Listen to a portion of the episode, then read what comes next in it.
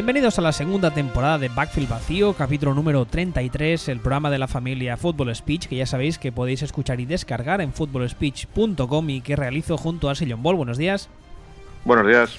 Que en Twitter ya sabéis que es arroba Sillon Ball y a mí me podéis encontrar como arroba wbistuer. En el programa de esta semana, como ya hice un poco de hype ayer a través de Twitter, vamos a hablar de, el, digamos, el tema en mayúsculas de la semana pasada, que como imagino que ya sabréis, fue que los Cleveland Browns decidieron despedir a Sashi Brown, al que fue su general manager uh, de facto, no lo era por cargo, pero a, a, efectos prácticos lo era, las últimas dos temporadas.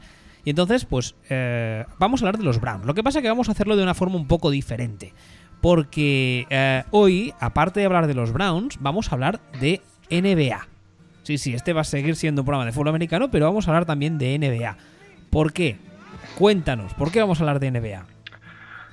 Bueno, pues no es que no vayamos a hablar de fútbol, pero sí que vamos a hablar de baloncesto, o para ser exactos, vamos a hablar de, de los Browns, hablando en paralelo con, sobre un equipo de baloncesto. Vamos a hablar de los Browns, del CS de Sassy Brown, y vamos a hablar de los Philadelphia 76ers y del que fuera su general manager, de Sam Hinkie, que inició un proceso de reconstrucción también muy guiado por las estadísticas avanzadas, que está casi culminando ahora, cinco años después, colocarlo en paralelo con lo que han hecho los Browns y ver dónde ha acertado cada cual y sobre todo dónde se han equivocado los Browns, que se han equivocado en unas cuantas decisiones, que ha supuesto que el proceso no les esté terminando de salir como les estaba o como debería haberles salido, ¿no? Lo que pasa es que primero, pues igual si te parece, hablamos un poquitín de, de, los conceptos básicos de esto que llamamos el Moneyball, ¿no? Sí, eso iba a preguntarte para la gente que no sepa de qué va. Uh, el Moneyball es, es, un, es un concepto que se crea uh, hace unos años a partir de los uh, Oakland Athletics de béisbol. Tenéis que disculpar aquí al abuelo porque todavía está fatal y me está dejando sordo cada vez que tose, pero es normal, no, no, no sufráis, no va a morir en directo. Uh, decía, el, el Moneyball es un concepto que se crea hace unos años en los Oakland Athletics de béisbol y básicamente lo que hace es, a partir de las estadísticas avanzadas de las cuales nosotros hemos hablado ya esta temporada varias veces, la temporada anterior, uh, y corrígeme si me equivoco, lo que hace es uh, dar un valor a las estadísticas uh, avanzadas que van mucho más allá de las estadísticas tradicionales de toda la vida uh, en las que se miraban unos, unos parámetros concretos. Cuando digo dar valor, lo que me refiero es que uh, valoras a los jugadores en función de esas estadísticas avanzadas. ¿Me equivoco?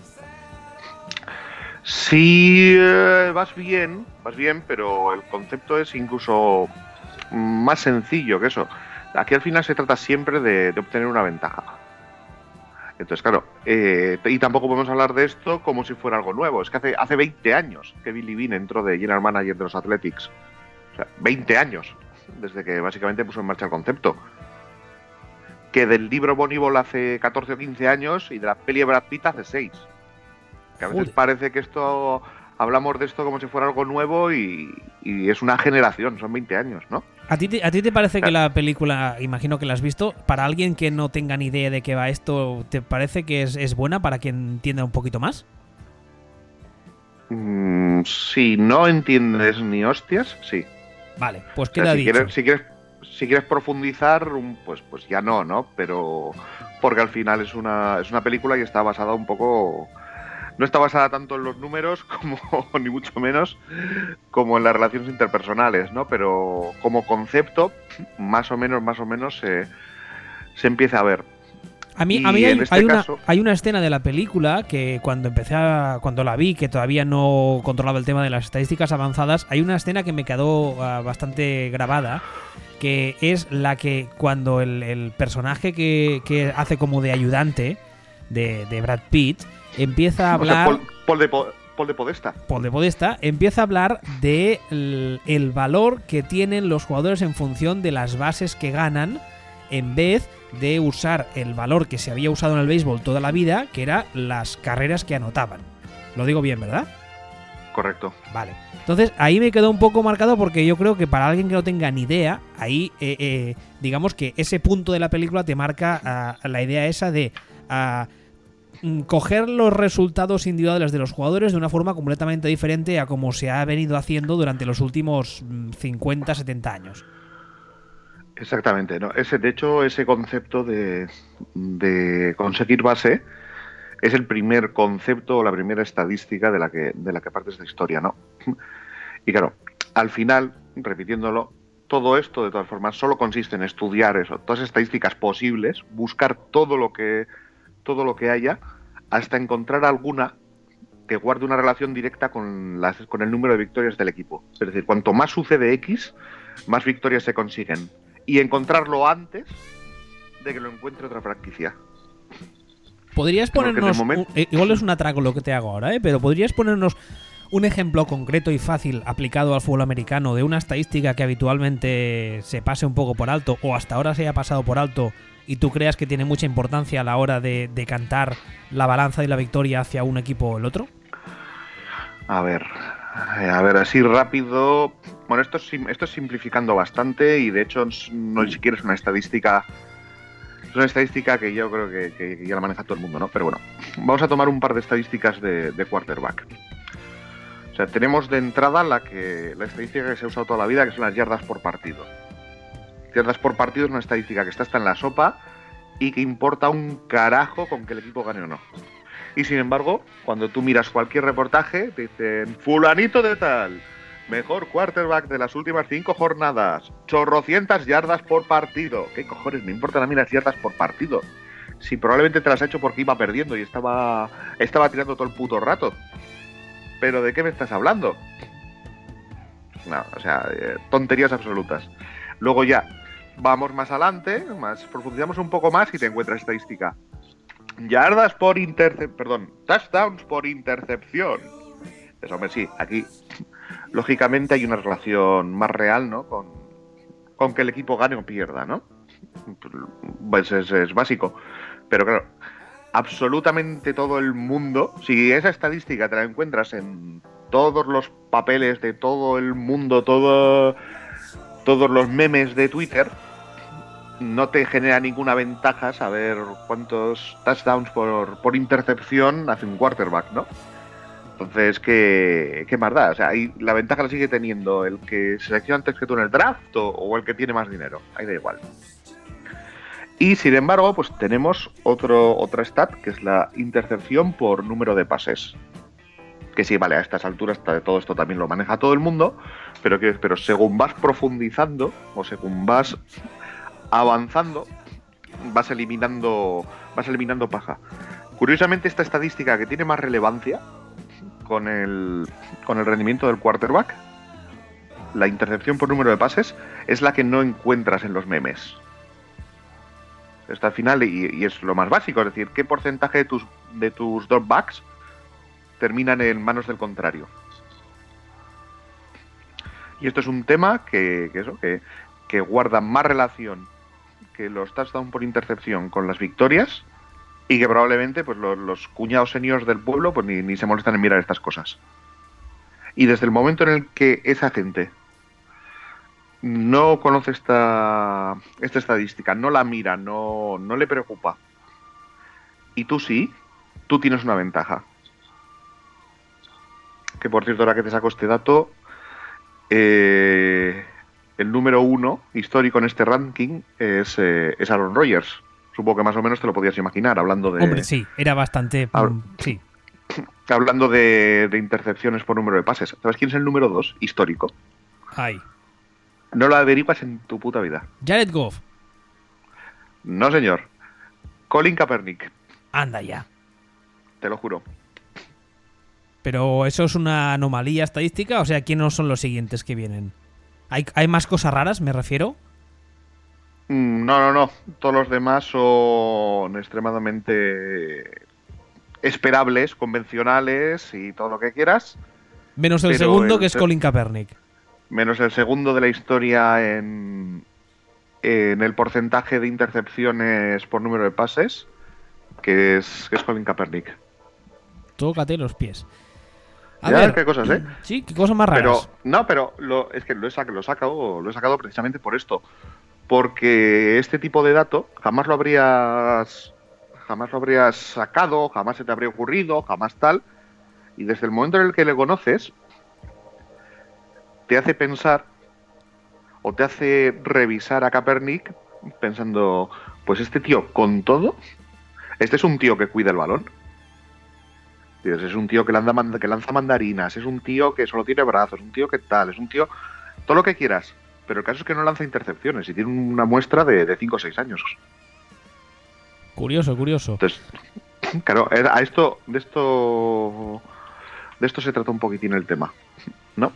Entonces, bueno, este es un poco el concepto básico que se maneja, que es el, sacar ventaja aparte de, a partir de, conseguir una estadística que, o de fijarte en una estadística en la que no se había fijado nadie más antes. Y el otro concepto básico que se maneja, o otro concepto básico que se maneja, que es importante para las reconstrucciones, es que la posesión más eh, infravalorada de que dispone una franquicia es una selección de draft para futuras temporadas. Y esto lo sabe todo el mundo que se dedica a esto. Es que la presión por los resultados es, el cortoplacismo, es, es tan grande que todo el mundo prefiere salvar el trabajo, aunque sepa esto, ¿no? Entonces, al final es tu culo a corto plazo aunque sea a costa de hipotecar el futuro de la franquicia, pues la gente se vuelve loca ofreciendo todo lo que tenga que ofrecer del futuro a cambio de, de picks en el presente o de jugadores en el presente y infravalora los picks del futuro. Y esto es algo que está estudiadísimo. Entonces, claro, si te centras en, un entorno de no tengo prisa y puedes permitirte eh, ir dilatando el proceso en el tiempo, el proceso de construcción, e ir consiguiendo picks del futuro, siempre vas a conseguir mejores picks, siempre vas a conseguir mejores jugadores el año que viene que este año. Siempre. Entonces, mm, bueno, piensa más, piensa un poco en, en cómo se funciona, como todos los traspasos que ha habido estos últimos años, que siempre es ofrecer auténticas barbaridades por, por subir en el draft para conseguir un quarterback hoy, que a veces ni siquiera el, ni el quarterback es mejor que el quarterback que va a salir el año que viene, ni estás ofreciendo eh, picks que, que, realmente se ajusten al valor real de, ese quarterback. O sea, piensa, acuérdate del traspaso de, de Aggie 3, por ejemplo. Acuérdate del traspaso de Jared Goff por ejemplo.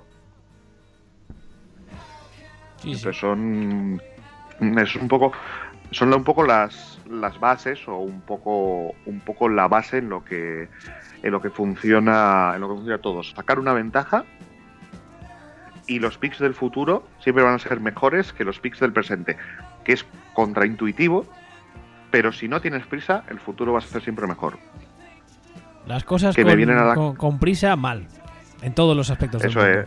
Eso es. O sea, es, aprovechate de la gente con prisa. Que vienen desesperados a sobrepagarte. Acepta, te están sobrepagando. Que eso hace que tú te retrases un año en tener un quarterback. Da igual.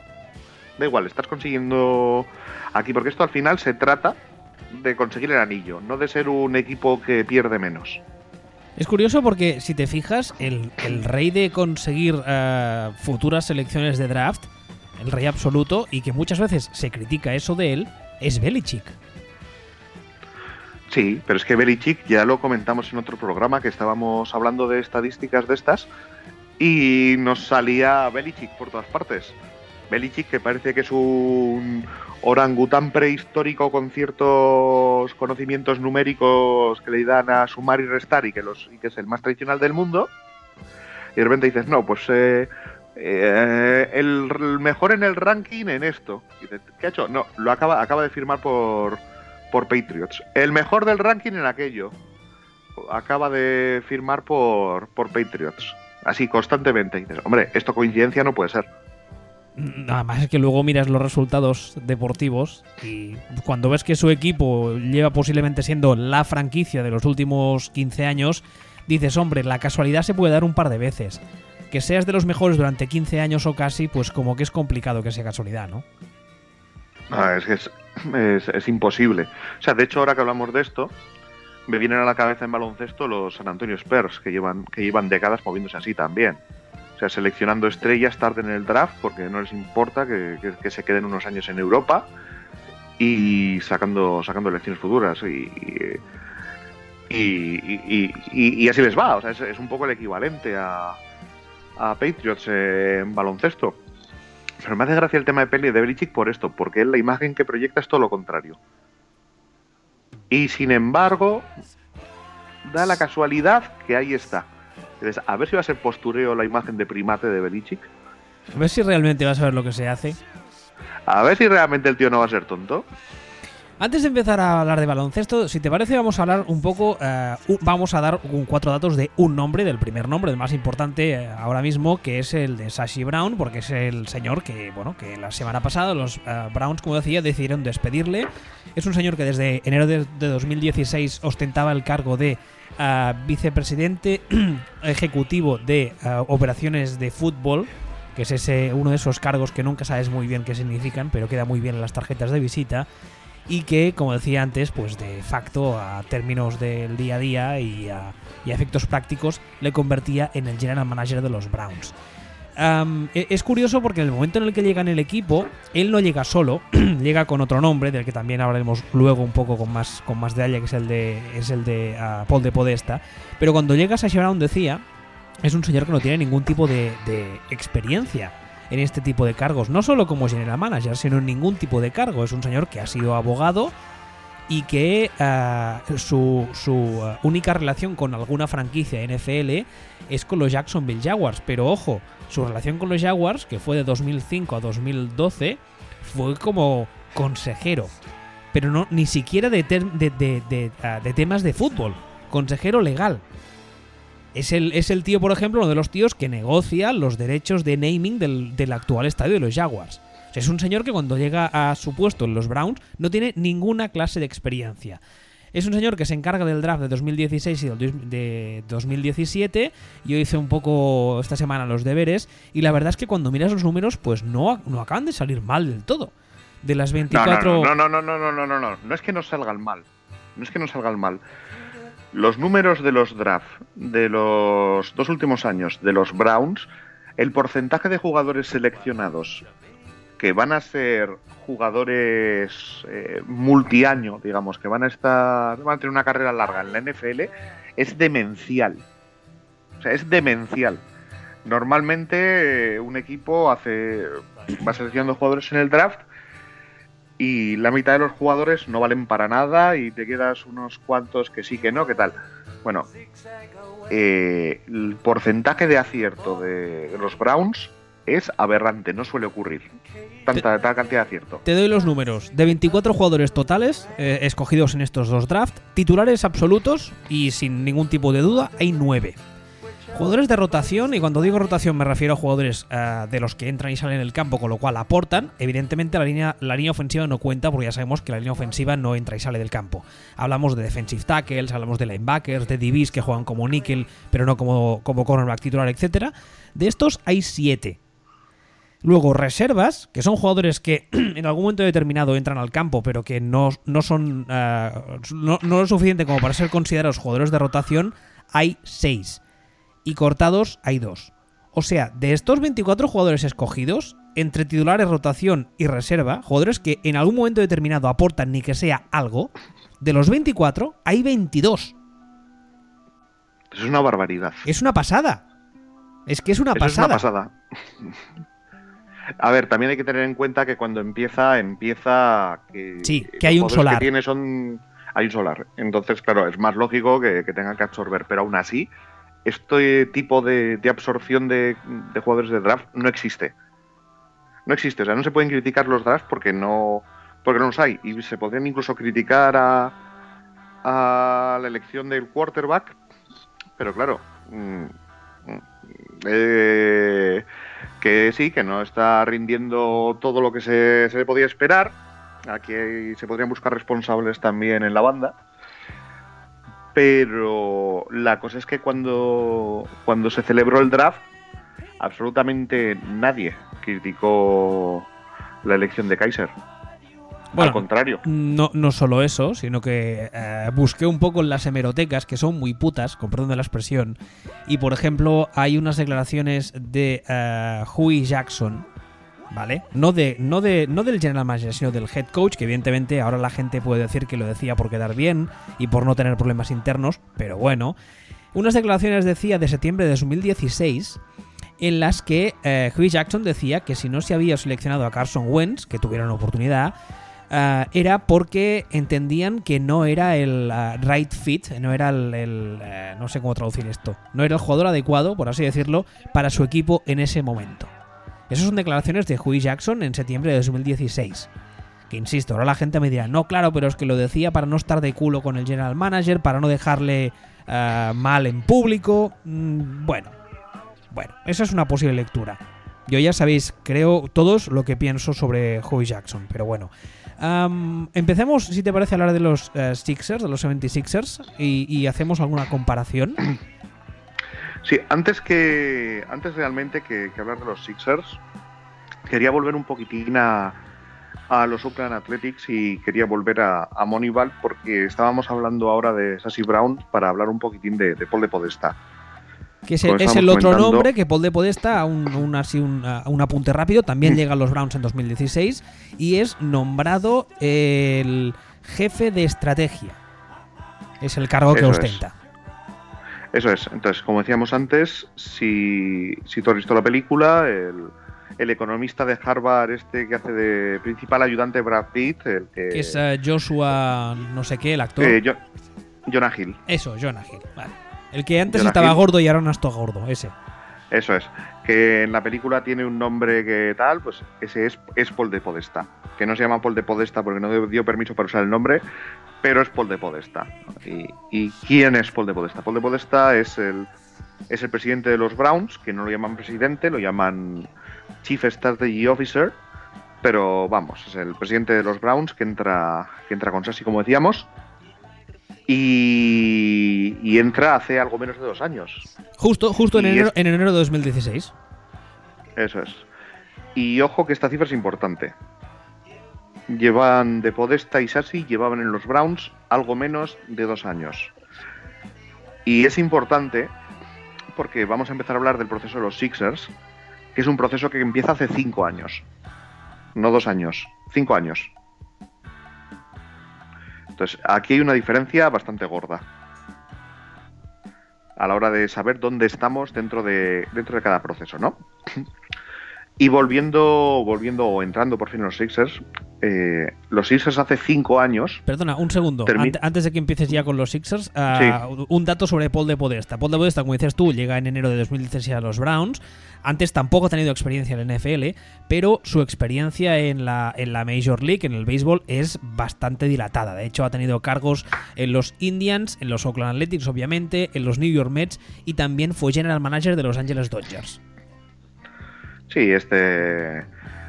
Por falta de experiencia en haciendo esto en béisbol no va a ser. No. O sea, este es el, este es el gurú máximo de estas cosas. Igual que hay otros que a los que se les menciona como gurú porque porque tienen amiguetes, este sí es el gurú de estas cosas. Además es que eh, choca, ¿no? Porque en el caso de Sashi Brown, como, como contaba antes, no tiene ningún tipo de experiencia de ninguna clase en ningún deporte, pero este sí.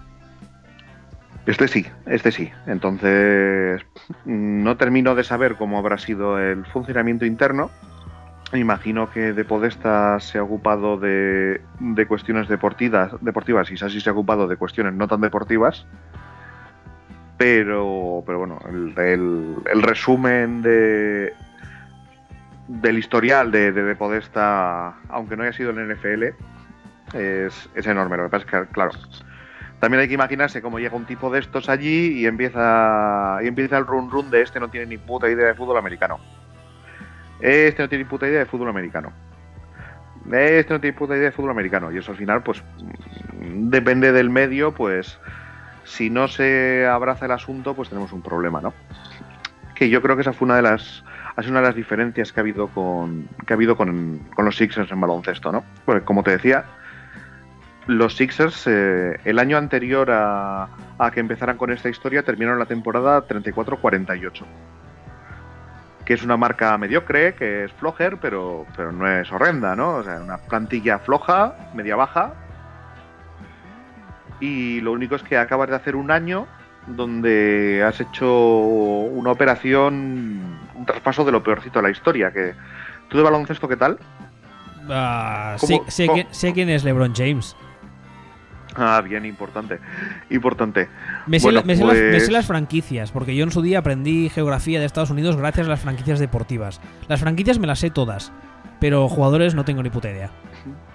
Bueno, pues justo antes de que entrara ese San Hinky, que es la persona que empezó esta historia, los Sixers habían hecho una operación horrenda traspasando medio equipo, incluido André Iguadala, por Andrew Bynum, que era un pivot que jugaba en los Lakers y que al final entre lesiones y falta de cerebro pues, pues no llega a jugar ningún partido con, con los Sixers. Entonces eh, llega un momento que de- después de esto, a pesar de que no son tan tan malos, deciden cambiar de rumbo y firman como general manager a, a Sam Hinkie.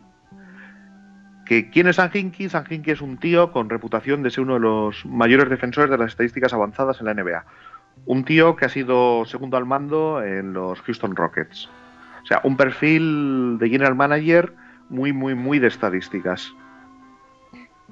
Y ese mismo día en que lo presentan en la rueda de prensa, Hinkie dice que los equipos se construyen desde la paciencia y desde focalizar el proceso de reconstrucción por encima de los resultados. O sea, justamente lo, primer- que, lo que los Browns no, no- no saben hacer. Eh, más o menos. O aunque los Browns declaran que quieren hacer eso. Pero lo primero, claramente, llega y lo primero que dice es, esto es paciencia y olvidarnos del número de victorias, porque vamos a apestar, y vamos a apestar voluntariamente. ¿No? Que aquí también... eh, Hay, hay que ser, hay que ser valiente, ¿eh? Hay que ser valiente para, ser- para decir eso, más que nada porque además hemos hablado también muchas veces de cómo es la prensa y cómo es el fan medio de Filadelfia. Que no estaríamos hablando de un tipo muy centrado, por norma. Pero, pues fíjate, o sea, yo no sé si es una diferencia cultural entre deportes o una diferencia cultural entre ciudades. La cosa es que en Filadelfia lo aceptan a la perfección. Que era, es eh, otra de las diferencias que te quería comentar. En Filadelfia todo este proceso de los Sixers lo aceptan, lo interiorizan, lo proclaman y están orgullosos de ello. Pero la, la- la carrera, o sea, los años recientes o los coge los últimos 20-25 años de los Sixers, ¿son comparables en apestamiento a los últimos 20-25 años de los Browns? Hombre, yo es que creo que comparable con los últimos 20-25 años de los Browns solo son los resultados del equipo que juega contra los, contra los Globetrotters, ¿sabes? Vale. Claro, también, también quizá influye el hecho de que cuando llevas 20-25 años apestando completamente, a que te pidan paciencia, y yo puedo llegar a entender que sea un poco como decirte que te estás quemando y que te digan, te voy a dar mm, algo para que apagues el fuego, pero, pero paciencia. ¿Sabes? O, o al revés, o al revés. Si llevas perdiendo 20 años, o- ¿qué te- qué más te da perder 4 años más? Bueno, es que aquí también entra otra cosa. Hay una frase muy famosa de Einstein eh, que dice que cuando toda la vida haces las cosas igual y tienes los mismos resultados, eh, quizá no cambiar eh, es la definición de locura, ¿no? Quizá los Browns tendrían que plantearse, si llevan X años haciendo las cosas de una forma y no les salen ni a tiros, mm, pues quizá probemos otra forma de hacer las cosas, ¿no? Digo yo. O, o quizá los Browns es todo lo contrario, o quizá los Browns precisamente lo que deberían hacer es dejar de cambiar el plan cada dos años, Ah, bueno, constantemente, o sea, y tirar que- regímenes cada dos años. que volvemos eh, otra vez más a lo, a lo mismo que acabas de contar tú de los Sixers. Falta de paciencia. Falta de, falta de paciencia, falta de paciencia absoluta. Pero insisto, no es ya falta de paciencia de, del- desde la franquicia. Es la sensación de que en Filadelfia la gente, con la reputación que tiene la gente de Filadelfia, en Filadelfia la gente se pone 100% detrás de, detrás de este proceso de, de Sam Hinkie. Es, es algo es algo curiosísimo, ¿no? Porque la cuestión es que desde que desde que Hinkie declara que hay un plan a largo plazo, que él lo llama el proceso, que por eso hablamos siempre del proceso, que hay que seguir y en el que hay que confiar. Al procés. Que por eso también. El procés, no es ese procés, en este caso es tras de process. Que la mejor manera de conseguir buenos jugadores baratos en buen contrato es a través del draft y perdiendo muchísimos partidos durante cuatro años. Es, curioso, es, curioso que digas esto, perdona que te corté, porque el otro día en Twitter, no sé con quién hablaba, creo que, creo que hablaba con alguien de los uh, Niners, que me decía que no, si, no recuerdo mal la conversación, no acaba de entender la importancia de los picks de draft. Y yo le citaba que la mayoría de grandes entrenadores, no, no, de, no de ahora, sino de la historia de la NFL, como son Bill Parcells, Walsh, Belichick, toda esta gente, han hablado siempre de que la base de un equipo, la base de una dinastía es el draft. Y de hecho, si tú miras las grandes dinastías de la historia de la NFL, se han construido en base al draft.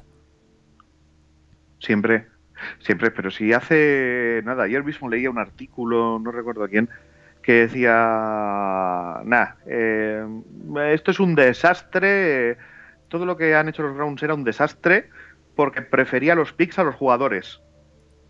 A ver, a ver, cerebro de cerebro privilegiado ha preferido coger picks mejores porque no tenía prisa que coger, eh, que seleccionar un jugador solo bueno este año. O, te piensas que ha cambiado mm, ha preferido picks futuros a jugadores actuales y luego los picks los va a utilizar para ir a pagar al Burger King. Bueno, es que ahora, ahora te, voy a hacer de abogado del diablo. La gente que, que, dice lo que tú estás contando ahora, te dice lo siguiente siempre, o muchas veces. Es que, claro, hay que tener picks del draft, pero luego hay que saber usarlos. Hay que saber seleccionar. Y dices, ah, volvemos a lo de antes, de 24 jugadores eh, en los últimos dos draft, 22 eh, siguen en el equipo y aportando. Claro. Es que, es que hay que saber utilizarlos. Eh, dime, eh, ¿quién, dónde, qué, eh, qué, qué, error me estás diciendo que se ha cometido? Es que ya estaban sabiendo utilizarlos. Es que fulanito, es que Jared Goff, mira, Jared Goff no hablemos de Jared Goff. Es que Carson Wentz, bueno, vale, ahí, sí podemos, ahí sí podemos hablar. Es que Carson Wentz tal y cual. ¿Alguien tiene, alguien en su sano juicio tiene alguna duda que Carson Wentz no sería el que es hoy si hubiese caído en los Browns hace dos años? con la línea de los Browns hace dos años. ¿Alguien en su sano juicio cree de verdad que eso que, sería así? ¿Que Carson Wentz sería el mismo? No, claro, pero es que a posteriori es muy fácil decirlo. Oh, coño, es que así somos todos analistas pro. No, pues podíamos haberle cogido. Claro que podíamos haberle cogido. Ahora mismo estaría muerto. Bueno, de hecho ya está muerto casi casi. Pero estaría más muerto. No seas cabrón, que los fans de Filadelfia, pobrecitos míos, están tristes, como es normal. Los fans se les pasará. El problema es no tener quarterback, no que te falte el quarterback un final de año. Tienen una ventana de 10 años, que no, que no lloren. Entonces, el... Acabas de sonar como, mi como mi madre cuando te hacías una rascada o un golpe y era en plan, eso no es nada, venga, tira. Exactamente, eso, eso no es nada. Tienes 10 años mínimo más para, ganar el anillo. Anda, tira para allá. Eh, el futuro es tuyo. No, no llores. Un saludo, fans de Philadelphia Eagles. No, es verdad, joder, coño. Que, sí, sí, no, que está, de, puta madre. Es verdad, es verdad. lo que pasa que ayer me lo decía también alguien, ah, que la. O sea, e, este año. Mm, yo no sé si van a ganar el anillo, pero vamos, que pintaban, pintaban muy bien. Pero bueno, ese es otro tema para otro día, que nos vamos. A ver, volvamos a los Browns y a los 76ers. Ah, bueno, eh, solo voy a dar un, un, datito sobre, sobre esto, porque es una cosa que estuve mirando. Eh, hace, hace tres años eh, Nick Foles fue quarterback top, 5 de la liga, ¿no? Y hizo un año acojonante, brutal, buenísimo. Y lo que tengo, hace tiempo que tengo dudas sobre dar ese dato, porque el mismo año que, Nick Foles fue top 5 de la liga, también lo fue Jay Cutler. Entonces, no sé hasta qué punto esas cosas son duplicables o relevantes ahora mismo. Eh, Jay Cutler MVP, ¿eh? Que esta madrugada ha ganado los, a los Patriots. Efectivamente, efectivamente. Es, toma, toma rompequinielas acojonante. Eso sí que no tiene ningún sentido, macho. Ninguno. Pero bueno, bueno, sí tiene, tiene no, no tiene sentido, pero ah, en los últimos años es como una especie de tradición. Los Patriots tienen un partido malo al año. Un partido de esos que no tiene ningún sentido, no malo. De esos que dices, ¿qué, qué, qué, qué, eh? ¿Qué ha pasado? La defensa de los Patriots. Bueno, pues- Es el, o sea, el- no quiero decir, este partido es relevante para mí en el sentido de, ojo, cuidado, a ver si va a resultar que hemos dado por arreglada la defensa de los Patriots demasiado pronto. sí, pero fíjate además que los Mm. partidos malos de cada año de New England muchas veces son contra Miami. Sí, y eso también tiene que ver con. Eso es algo que en España, en el, en el fútbol, en el fútbol soccer, se ha, se ha visto durante décadas. Estos equipos que, que son peores que tú, pero para los que el, el partido del año es ganarte a ti. Claro. Y. Y da igual que tú quedes por encima de él. Y Para ellos lo importante es ganarte a ti. a Miami ayer salió, vamos, a comerse el césped. Sí, completamente. Lo que no han hecho el resto Pero- del año. Un saludo, fans de los Dolphins. Ah, sigamos, anda, sigamos. Pues eso. Pues bueno, Hinky, volviendo a los Sixers, Sam Hinky selecciona el entrenador que quiere, que es algo que no ha pasado en los Browns, que es otras diferencias. Porque Hinky selecciona su entrenador y selecciona a Brett Brown, que es un tío que nunca ha sido entrenador en la NBA y que lleva 10 años siendo asistente de Popovich en los Spurs. Que para el que no lo sepa, pues Popovich viene a ser el, el Belichick de la NBA, ¿no? Popovich es un tío que probablemente es el, el mejor entrenador de la NBA, probablemente de la historia, a lo mejor, mejor que otros con más anillos, ¿no? Y que, bueno, pues ahora, ahora comentaba que viene a ser Popovich del el Belichick de la NBA. Si Belichick es un Sith, el otro es un Jedi. Viene a ser viene a ser más o menos lo mismo, pero en buena persona. ¿no? Pero, pero en Porque, simpático. Pero sí, no, es, no es, es, es antipático también. Lo que pasa es que es, anti- es como socarrón, es, es como es como buen tío y esto, lo que pasa es que es, es cáustico de cojones, ¿no? Que pues si uno es Sith, el otro es Jedi, ¿no? Pero que, que, bueno, que, por cierto, ahora que lo digo, ¿qué coño es eso de los Jedi? Que el, el Jedi o sea, ¿no? ¿Cu- ¿cuándo se ha convertido esto en el retorno del Jedi? O sea, od- odio eterno a la nomenclatura moderna. Cojones, Ah, eh, ahora, son, ahora son eh, Jedis, ya no son Jedis. pues no, no, el retorno del Jedi era el retorno del Jedi, que yo estaba allí. En aquella mitad de los 80, rollo, rollo Stranger Things, era el retorno del Jedi. Bueno, am, un, un, una- un inciso, un eh, inciso, abuelo. Iba a decir que ah, esto que comentabas ahora, que el general manager elige al entrenador que quiere.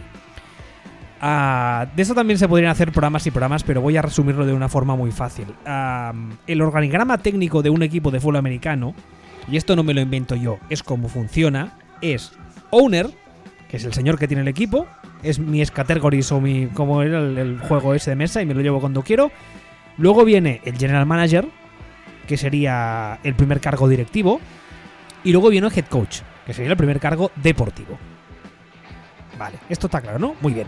Lo que no puede pasar jamás de los jamases es que el head coach se haga amiguete o se ponga de acuerdo con el owner para traer a un general manager que le guste a él. ¿Por qué?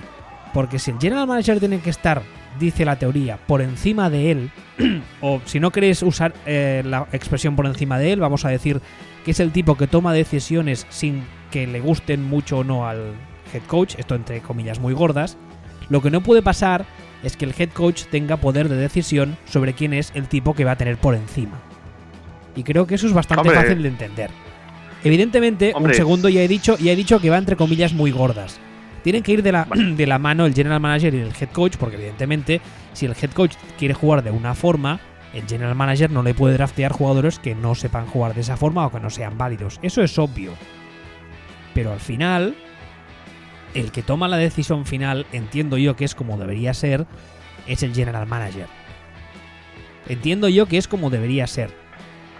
Porque en los organigramas modernos muchas veces se ha puesto en la misma altura general manager y head coach y cuando hay algún tipo de, de, de- de struggle, de pelea de poder, la mayoría de veces, de veces el owner dice, como el head coach es el que está en la banda, pues me decanto por él.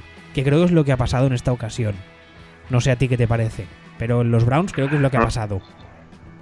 Hombre, eh, hay casos en los que si las cosas están claras no hay demasiado problema en que el head coach esté por encima del general manager.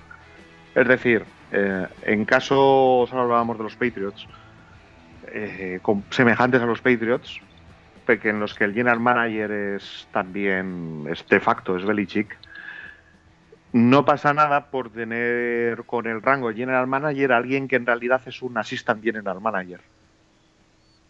O sea, hay equipos en los que el general manager lo que eh, es realmente es el que se ocupa del papeleo de general manager porque el que toma las decisiones también es el head coach.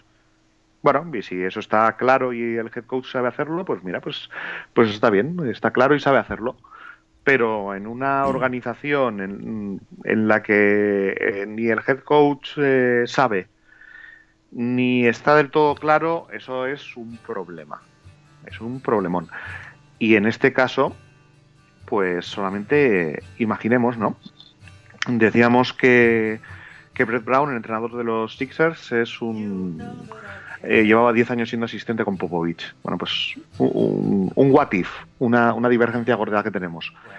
¿Qué habría pasado con los Browns si en lugar de Hugh Jackman, eh, Sassy puede contratar a, a Matt Patricia, a un equivalente a Brett Brown? A un tío que, que es físico nuclear atómico de cohetes y cosas extrañas, modernas, científicas, y que sabe sumar y restar en lugar de, de Hugh Jackman. Jackson. Sí, claro, eso he dicho. Vale. Hombre, ¿qué hubiera pasado? Es lo que tú dices, ¿no? Son what if, es jugar a hacer cábalas y pajas mentales, pero sobre el papel, insisto, a toro pasado todo es muy fácil, pero sobre el papel todo dicta que las cosas igual irían de forma diferente ahora mismo en Cleveland. ¿Qué habría pasado incluso en la cultura de la franquicia? Yo creo que hubiera, hubiera servido de bálsamo. Hubiera servido de... No, no, imagino que como hay gente, alguno de los cuatro que nos escucha ya tiene una edad y sabrá lo que es el Almax. Y tú también, seguro. Yo sí. Vale. Yo sí. Pues hubiera servido eso de, de, de, Almax, ¿no? De esas pastillas de antiácido que te tomas después de una OPI para comida, que te has puesto de comida hasta las cejas, como los días que vienen, y, y sirve pues de bálsamo sirve para tranquilizar los ánimos, para que la cosa, pues, eso, se calme. Y para que todos vayan en la misma línea. Eso, obviamente. La, calma suele traer eso. Para que todo el mundo esté remando en la misma dirección. No para que. No para tener tres remeros remando hacia un lado y otros tres remando hacia el otro. Que es un poco lo que. la sensación que han transmitido los Browns. Ahora mismo. Porque vamos. Mm, claro, como decíamos antes, el, objetivo aquí es ganar un anillo. Entonces hace falta que todo el mundo tenga claro que el objetivo no es hacer 5-11. Que aquí el objetivo es, eh, es estar ganando anillos en 6, 7, 8 años. Y, y para eso pues hace falta la paciencia para darse cuenta de que lo que necesitas son la mayor cantidad de estrellas posibles, que esas se consiguen a través del draft, no a través de agencia libre, en el 99% de los casos, y eso se consigue entonces con mejores picks. Y cuantas más estrellas tengas, mejor. ¿No? Entonces te viene uno. No, es que hay equipos que ganan sin estrellas, que ganan con defensa. A, a ver, espabilado. Esos equipos tienen estrellas defensivas. ¿O te crees tú que solo hay ¿O te crees tú que, solo hay estrellas en ataque? Sí, sí, estrellas solo son cuerda, running back y receptor. Ya está, no hay más. Exactamente. O sea, tú coges la defensa de los Seahawks, esta que ganó hace, hace unos años, y no, no, en el, en, el, en el Hall of Fame no van a estar la mitad de ellos. Espabilado. Venga, tira. Claro, no, pues teniendo, siendo consciente, consciente de esto, eh, en el primer año de proceso de los Sixers, Hinky se quita a todos los jugadores que tiene de, perfil medio, bueno, se, quita, toda la plantilla. A toda, incluyendo a. Tiene un All-Star fuera, tú también, tú, no mira, tú, excluido, excluido, excluido. De ese palo. Y lo que selecciona en el draft es a Nerlens Noel, que es un tío que tiene una lesión de rodilla y que se va a perder todo el año. Pero da igual, y no le cuestiona ni Dios porque de hecho, como así es más difícil ganar partidos y lo importante es el largo plazo, da igual. y da igual. Y llega el segundo draft y selecciona a Darío Sari, que es un tío europeo que se va a tirar otros dos años en Europa sin ir a jugar a Estados Unidos, y da igual. Y no le tose nadie. Y en Filadelfia le hacen la ola. Imagina, imagina eso en Cleveland. No, no. Y selecciona, y selecciona a Joel Embiid, que es un pívot camerunés que apunta a superestrella, a superestrella cojonante, pero que tiene una lesión en el pie que se puede tirar dos años sin jugar. Y no importa.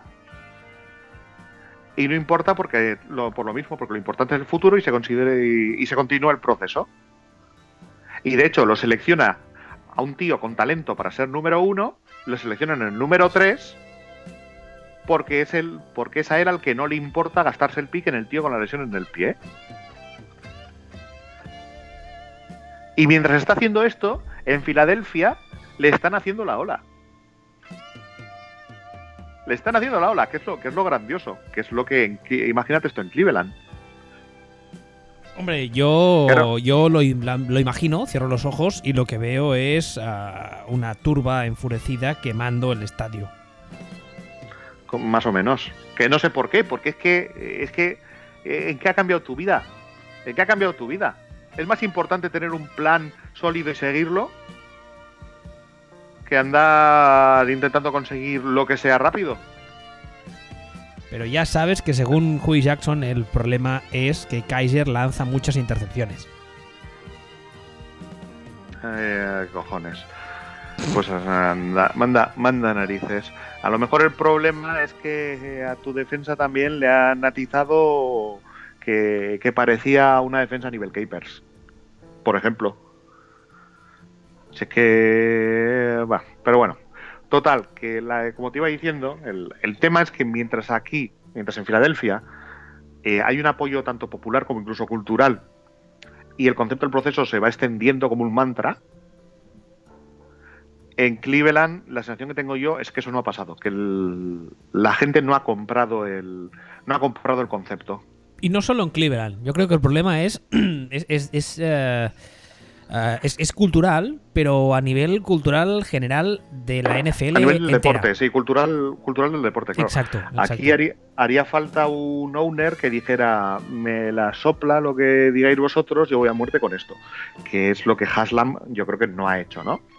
Entre otras O sea, cosas, porque hecho- el, otro, el otro día los amigos de los Browns en Twitter eh, nos recordaban que Jim Haslam está metido en eh, temas legales eh, importantes. Gordos, gordos. Muy, muy serios. Ahí tiene toda la pinta de que va a caer y, y el equipo lo acabará gestionando probablemente otro Haslam, pero tiene toda la pinta de, de que puede caer. Entonces, bueno, mm, de hecho, mm, Haslam, Haslam es el que ahora mismo pierde la paciencia, entiendo yo, y se carga a Sassy Brown. En los, en los Sixers, Hinky también cae, pero no cae igual. O sea, en los Sixers, Hinky cae porque todo este proceso de tanking molesta a otras franquicias. Y empieza el run run de deval- devaluación de la liga, que si el contrato de televisión, que si la asistencia a los estadios, que esto de hacer tanking a propósito casi que no. Sale el comisionado a decir, mira, no es que te lo pueda prohibir expresamente porque no sé si estás prohibido a propósito o no, pero me gusta cero. Y desde la liga se empieza a meter presión a, a la franquicia. Entonces empieza a meter presión, empiezan a meter presión a la franquicia pasados estos dos años y pico, hasta que llega un momento que, que Hinky termina saliendo de los Sixers en una especie de falsa dimisión de estas que dices, vale, es un cese porque nos está dando por culo la liga, pero vamos a, vamos a decir que es una dimisión porque en realidad no te queremos echar y vamos bien y tal, ¿no? Entonces, este hombre va fuera y es sustituido por, por la familia Colangelo, que son unos señores que son lo, lo más parecido como general manager a la mano del comisionado, ¿no? Este momento, que ocurre dos años y pico dentro del proceso de los Sixers, es el momento análogo al momento en el que estamos ahora, en los Browns. Vale. es, es, este, es este momento en el que los, los Browns están haciendo 10-72. 10-72, con dos cojones. Los Sixers. La diferencia, perdón, los Six están haciendo 10-72. La diferencia es que la gente en Filadelfia, a pesar del 10-72, está apoyando a, a San Hinkie y el proceso. Y lo similar es que, a, a pesar de todo, el general manager cae. Y ahora ya vemos el futuro y vemos qué es lo que va a pasar. O qué es lo que puede pasar. Porque claro, mm, como te digo, cuando te digo que la gente está apoyando a San Hinkie en Filadelfia, es que empiezan a circular camisetas con, eh, con tras de Process, eh, Joel Embiid, el, el pivo camerunés que drafteó, se, se hace llamar, adopta el apodo de Process, y de hecho, eh, tú cuando le echan, tuitea Sam Hinkie ha muerto por nuestros pecados. ¿No? O sea, es, es grandioso, o sea, es otra, es otra es otra sensación cultural completamente distinta, ¿no? Que si la comparas con el, con el ambiente ahora mismo en los Browns no tiene nada que ver, pero el caso es que si haces tabla rasa y te fijas en el futuro, lo que ha pasado en los Sixers desde entonces, estos dos años, desde que cayó Hinkie, es que Brian Colangelo, el, el nuevo manager, recupera jugadores lesionados, de estos que se habían drafteado ya lesionados porque daba igual. Eh, le van llegando los jugadores que estaban en Europa, que se habían que, que se habían drafteado pensando que acabarían yendo. Y se dedica a gastar en el draft los picks altísimos y buenísimos que le había ido, que había ido consiguiendo San. O sea, está recogiendo los frutos del trabajo del otro. Está, re- está recogiendo los frutos del trabajo del otro. Y entonces, eh, ahora, dos años después, con el mismo entrenador que tenían, a día de hoy resulta que el equipo está al 50% de, de victorias. Y con una de las plantillas más jóvenes y, y con más potencial de, de la NBA. Hoy. ¿Por qué no puede pasar esto con los Browns? Ahora, en el caso de los Browns, el que el, el- la- la- el nuevo personaje que entra en esta, en esta escena es eh, John Dorsey. John Dorsey ahora mismo es el nuevo general manager de los Cleveland Browns que se, se firma, vamos, yo diría que ni 24 horas pasan desde que se despide a Sashi Brown, con lo cual a mí me hace pensar que Haslam ya lo tenía todo más que pensado. Y para quien no lo ¿Puedo, conozca, puedo, puedo, ¿Puedo darte un inciso? sí, hombre, claro. Yo, yo para mí, todo esto, se, todo esto se precipita por el despido de General Manager de los Giants. Yo creo que los Browns querían a Dorsey y creo que... Les da miedo que quedarse el- sin él. Eso es, creo que en el momento en el que los Giants despiden a su General Manager, los Browns deciden hacer el cambio para no perder a Dorsey a manos de los Giants. Podría ser, podría ser. John Dorsey es, para quien no lo conozca, es un señor que se tira a dos décadas en los Packers como jefe del departamento de scouting y es, eh, de hecho, es, es- eh, se tira dos décadas como scout y siendo el jefe del departamento del, del- del 2000 al 2012. Mm, los años de 2000 al 2012 de los Packers, ¿qué tal? Mm, Regulares. Regulares. Mm, aunque bueno, seleccionas a- al chico este, Aaron Rodgers y tal, pero, pero bueno, bien. De hecho, los últimos años son los años en los que se selecciona pues eso, a Rodgers, a, a Craig Matthews, a toda esta gente que había Rayi que que contribuye directamente al anillo de, de la Super Bowl, este último de los Packers. Esa plantilla, el que la confecciona es Dorsey. O sea, Vale. ningún, ningún problema. Es un tío súper, súper, súper sólido. Es que hay más. No, no. Hay más. Porque después de los Packers, después de irse de los Packers en 2012, se va a los Kansas City Chiefs, donde está del 2013 al 2016. Que yo creo que estaríamos todos bastante de acuerdo que la plantilla actual de los Chiefs, mm, hombre, no toda, pero una buena parte eh, viene de esos años de eh, John Dorsey en los Chiefs. ¿Qué tal la plantilla de los Chiefs actualmente? Estupendísima. Estupendísima. ¿Puede ser Ahora ya casualidad. ¿Puede ser casualidad los dos temas? Hombre, por poder, pues podría. Pero cuesta de creer, ¿no? No, cuesta de creer. O sea, Dorsey es. No es un caso de estos que dices, no, he, he sustituido a un tío con, un, con unas ideas concretas por un inepto. No, no. O sea, en este caso es.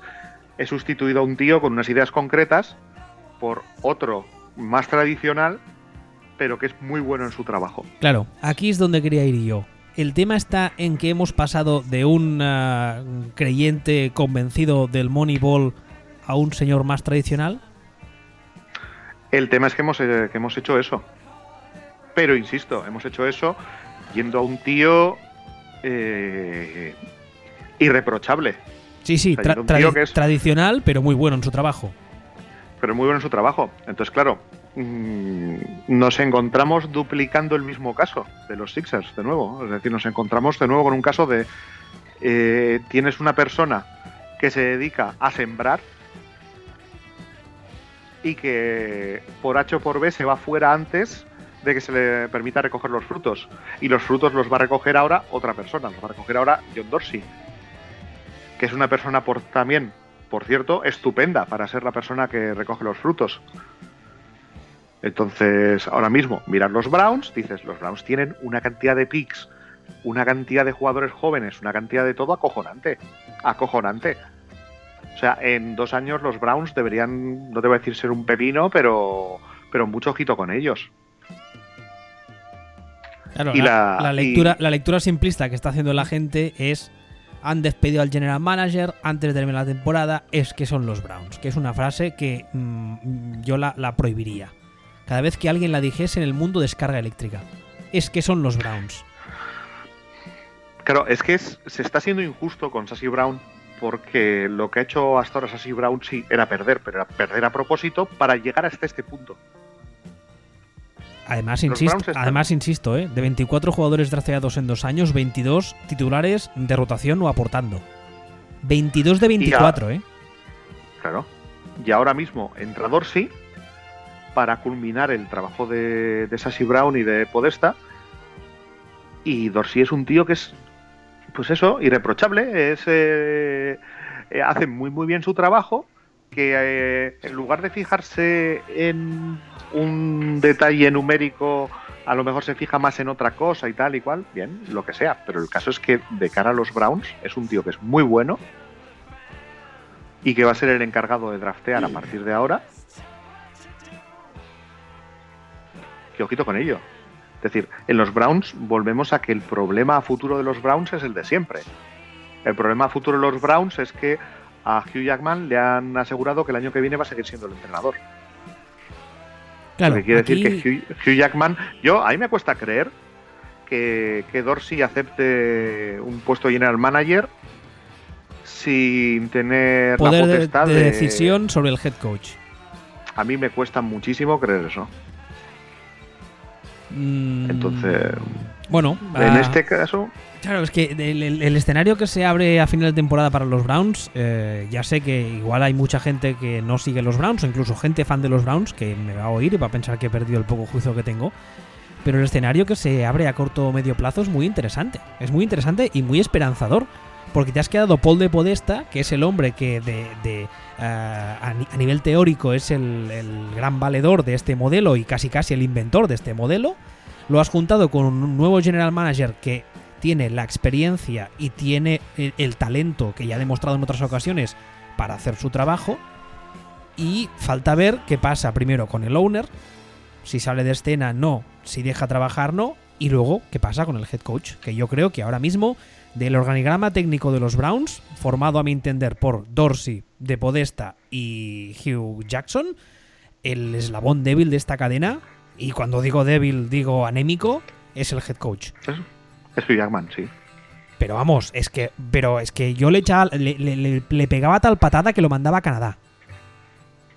Yo Es creo que es- a día, sí. a día de hoy es, es no solo es eh, un problema para los Browns, sino que es un peligro porque es el tío que es capaz de cargarse el trabajo hecho durante, como ahora veíamos, durante estos dos últimos años. Que dices, joder, qué trabajo. Hombre, a ver, hay que reconocer que si el trabajo es perder, apestar y conseguir, para conseguir picks, lo ha hecho muy bien. De hecho, lo está haciendo este año demasiado bien para lo que se esperaba. A ver, es que Pero- ya, ya lo, lo he dicho en Twitter, lo hemos dicho tú y yo aquí varias veces, pero la gestión que hace, que hace Jackson del, del quarterback, o sea, es, es el manual de cómo no gestionar a un quarterback novato NFL. Es que, vamos a ver, hay, hay un mantra en la generación de equipos que es que lo que tú tienes que evitar es ser un equipo viejo y malo. Porque si eres un equipo. mm, y como diría yo, viejo pero bueno, pues vas bien. O bueno, se te está acabando el. Se te está acabando el asunto, pero vas bien. Te va a durar poquito más, si- pero vas bien. Pero vas bien. Y si eres un equipo joven y malo, aunque de esos hay pocos, si eres un equipo joven y malo, estás yendo hacia alguna parte. Vas a mejorar. Bueno, pues los Cleveland Browns son el rarísimo caso de equipo joven y malo. Porque normalmente cuando un equipo se encuentra en una situación de estas de, de 0-227, como están los Browns, tú miras el roster y lo que dices, joder, es que tienen 200.000 agujeros y no van a ninguna parte. Necesitan de todo. Ah. Sin embargo, tú miras el roster de los Browns y lo que ves no es, joder, tienen 200.000 agujeros. Lo que ves es, eh, joder, es que son este, este, este, este y este y este y este y este y este. Los querría para mí. los querría para mí, pero son muy jóvenes. Y el año que viene eh, deberían ya, con experiencia, ya debería ser otra cosa. Eso no es normal. O sea, el proceso está llevado a la perfección hasta ahora desde el punto de vista de, del general manager. Ahora toca culminarlo. El, el problema Pro- ahora, el problema ahora es el señor que conduce. El problema es el señor que conduce y el problema es el entorno. No solo es el señor que conduce, porque si tú coges la, si tú coges cualquier o la mayoría de, de los medios de Cleveland, incluso a gente de los Browns y tal, "Ah, esto lo otro, tal, esto ha sido apestar, porque esto es indefendible, porque el pobre Hugh Jackman y te vete a tomar por el culo. O sea, en primer lugar, ¿en qué puta burbuja vives? ¿En qué puta burbuja vives que no te has dado cuenta que en tu puto país ha habido una serie de equipos que han hecho rebuildings a través del draft así y les ha salido de puta madre? Eso, eso, ¿En qué pa- puta eso para, eso empezar. Y luego está el tema de que, insisto, yo no me tengo por un supergurú NFL, si no estaría ahí y no aquí.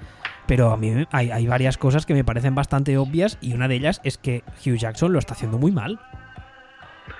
Hombre, a ver, ¿tú te acuerdas aquella jugada en el partido de, de Packers que era tercera y gol en la yarda 3, creo recordar, faltando 14 segundos? Mm, O sea, todo esto son números arriba abajo más o menos. Y el tío canta un QB sneak. Le paran y se les acaba el tiempo, se les acaba la, se les acaba la segunda parte, segundo cuarto. Es que es, es- es malo en todos los Y dices, aspectos. pero, y, y dices, pero, pero, ¿por qué ha hecho eso? Es malo en todos los aspectos. Es malo como play caller. Es malo a la hora de gestionar el roster. Incluso te Y es malo porque lo, es malo porque lo primero que hizo cuando salió a rueda de prensa fue intentar insinuar que era el quarterback el que había cambiado la jugada. Claro. Pues eso te digo, a nivel de gestión de roster, es- em, llámalo motivacional, llámalo como quieras, eso es lo último, lo último que hace un entrenador. O sea, si, si realmente ha sido el quarterback, le metes una bronca del copón. Incluso te diré más, le pasa, te pasas la semana puteándolo en el entreno. Pero de caras afuera, es mi decisión, la cagué yo, lo siento, no volverá a pasar como decía el Borbón. La ropa sucia se lava en casa de toda la vida de Dios. Y que un tío a este nivel no entienda esa mm, premisa tan básica, me demuestra, sumado a todo lo anterior, que es un auténtico inútil. Es un inútil, no sirve para ser head coach. Y además es que venía de Cincinnati con un aura de gurú que yo nunca entendí. Nunca la entendí.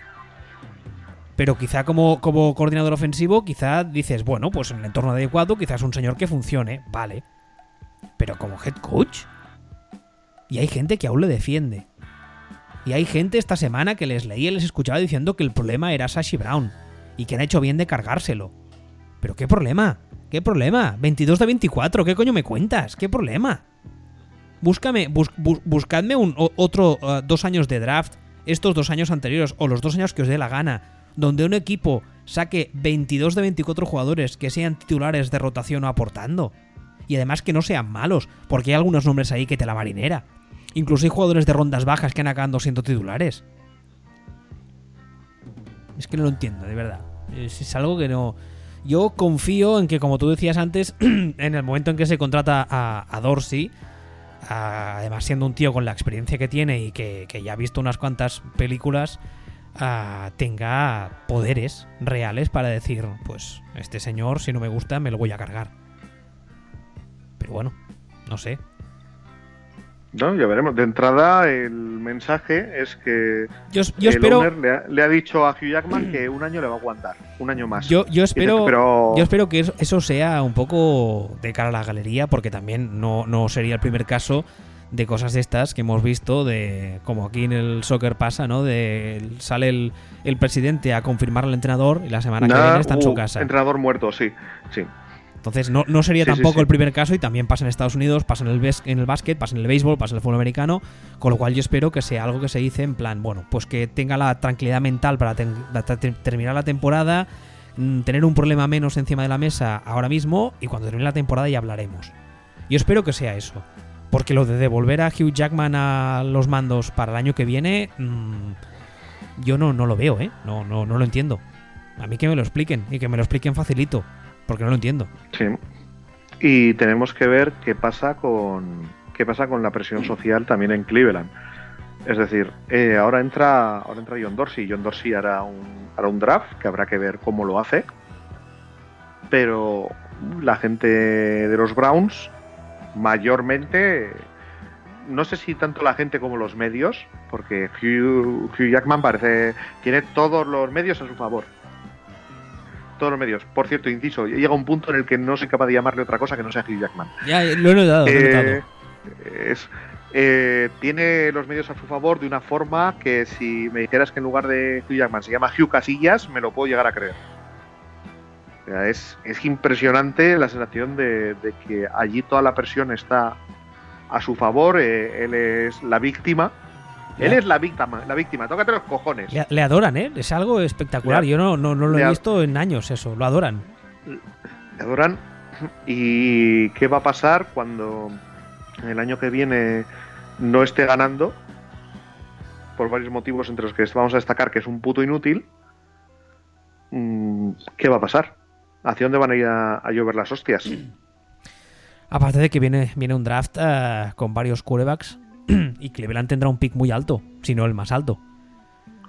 Sí, viene un draft con varios quarterbacks y justo sales diciendo eh, que que lo que lo que no va a ser eh, que los Browns no van a ser un buen equipo hasta que no tengan un, un quarterback franquicia.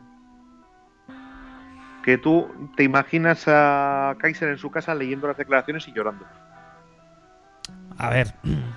Eso, eso, lo dice Lowner, el otro dice. Sí, eso desde, desde un nivel, lo que decía antes, ¿no? De, gestión de plantilla, por llamarlo de algún modo, eh, es, patético.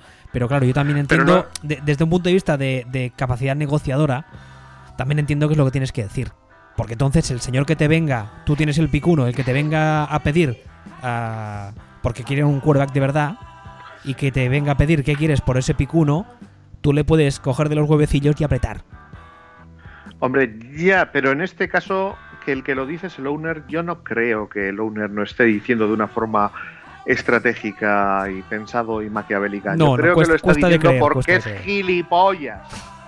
Sí, cuesta de creer, sí. De hecho, ah, no, no, sé qué dijimos, no sé qué teoría ah, ah, presentamos el otro día en, Twitter con, con, los de la perrera y la mayoría de replies que tuvimos en Twitter fue algo así como, no creo que este señor sea tan listo porque es tonto del culo. Pues exactamente.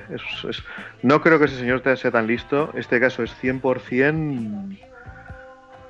Mm, eh, pura incompetencia, es que se pone los palos en las ruedas. Es que se pone los palos en las ruedas el mismo. Es que, que dice esto. Ahora, eh, el otro, el head coach, eh, lo voy a aguantar en 2018. es, que, es que el, el, agravante. por Dios. entrando en el, en el tema concreto de, de, Kaiser, el agravante gordo de esto es que antes del draft de, de este año en el que salió Kaiser, todos los scouts, y cuando digo todos me refiero a todos, están de acuerdo en una sola cosa y es que Kaiser necesitaba paciencia. Que no era un quarterback, no era un quarterback como tú decías siempre, plug and play. No era un tío para cogerlo el primer día, ponerlo a jugar y ya está, y a correr. No. Era un quarterback que necesitaba paciencia y necesitaba acabar de crecer. Que si lo acababas de crecer, hacer crecer bien, apuntaba maneras y pintaba muy bien. Pero que había que seguir creciendo. Eso lo decían todos los scouts. Todos. Todos. Y en Cleveland, uh, tras, uh, ¿qué fueron? ¿Cinco semanas? ¿Cuatro? Más o menos. Pues tras cuatro o cinco semanas o seis, se lo han Bueno, en realidad, tras, en realidad probablemente tras la cuarta, tras la quinta y tras la sexta, porque lo ponía y lo quitaba. Sí, exacto. Entonces, pues lo que yo decía antes, ejemplo manual de cómo no gestionar a un quarterback rookie, pero bueno. Nada, esto hasta que no cambien de owner, porque yo digo que para mí el cáncer de los Browns es el, es el owner, que hemos hecho cachondeo con Jimmy Irsay. Este, pues este se cayó en una marmita de lo que toma Jimmy Irsay cuando era pequeño. Pues este se, eh, cuando dice, joder, qué tontería ha hecho Irsay, eh, seguro que iba puesto hasta las cejas. Bueno, pues este está, hace lo mismo que Irsay, pero sin, pero sin ir puesto hasta las cejas. No, en el, caso de Jimmy Haslam es talento natural. Es talento natural, sí. No necesita. El otro es talento entrenable, este es talento natural. no necesita ir puesto de coca hasta las cejas, porque es tonto del culo de forma natural. Entonces, pues, pues ahora veremos, veremos qué pasa. Veremos si le dejan a, Dorsey hacer su trabajo y, recolectar lo que se ha sembrado y poner al mando a alguien en condiciones o si, o si le tienen con el freno de mano echado. Y si le tienen con el freno de mano echado, pues los Browns volveremos al... Es que son los Browns o seguiremos con él es que son los Browns. Es curioso porque la gente que no sepa mucho de fútbol americano o con, no lo siga con mucha atención, si le dices que el, este final de temporada y el inicio de la siguiente pinta muy interesante para los Browns, te dirá, ¿tú qué has bebido? Pero realmente... No, hombre, y la, y la gente que sigue el fútbol americano también, a lo mejor, ¿eh? que es un... Estamos tirándonos aquí un largo. Ya, pero a mí me parece que hay una serie de cuestiones encima de la mesa que son, son muy interesantes. Lo que pasa que también es verdad que el desenlace de esas, eh, de esas cuestiones para los Browns y para sus fans puede ser de suicidio colectivo en plan guaco, ¿eh? A ver, ¿sabes qué pasa? Que como más tampoco van a perder, ya, pero es, que, más, que, Más partidos que este año no creo que puedan perder por una cuestión matemática, sobre todo. Ya, pero es que la sensación que yo tenía con Cleveland es que se están haciendo las cosas muy bien. O que, o que, o que al menos la teoría que había encima de la mesa era hacerlas de una forma que a mí me parecía muy correcta, como acabamos de contar en este programa. De Podesta y Sassy Brown estaban haciendo las cosas, pues sí, muy.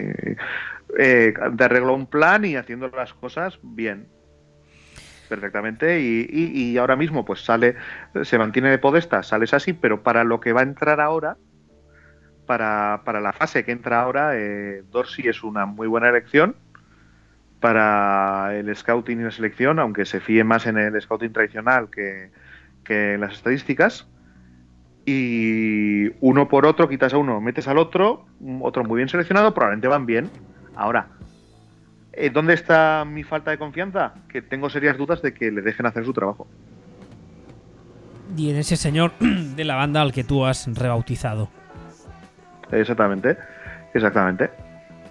O sea, mm, eh, fabulando mucho, o sea, Dorsey sería feliz si, si el año que viene mm, Andy Reid se decide que ha cubierto ciclo en Kansas y se lo puede llevar para los Browns, por ejemplo eso, sería espectacular. Ese es el tipo de movimiento que, le gustaría hacer a un tío como Dorsey. Pero claro, si tú tienes el owner y te dice, no, no, vamos a dejar aquí a Hugh Jackman. Eso, vale, eh, muy bien, que haga de lo, que haga de lo no. Bueno. Bueno, pues si no, no quieres añadir nada más de los Browns, de los Sixers y de la madre que los parió a todos. Nada más. Con esto por, por mí ya, ya hemos rajado suficiente. Bueno, pues oye, os prometimos un programa de los Browns, ha sido un programa de los Browns enterito y también creo que ha sido un programa de los Browns que no os esperabais, al menos no al 100%. Así que nada, recordaros como siempre que nos podéis escuchar y descargar en footballspeech.com un año más, por cierto, porque acabo de renovar el dominio justo antes de empezar el programa. O sea que al menos un año más footballspeech.com seguirá funcionando. Ah, y recordaros que estamos en Twitter, arroba Bowl el caballero, y yo soy arroba Hasta la semana que viene. Hasta la semana que viene.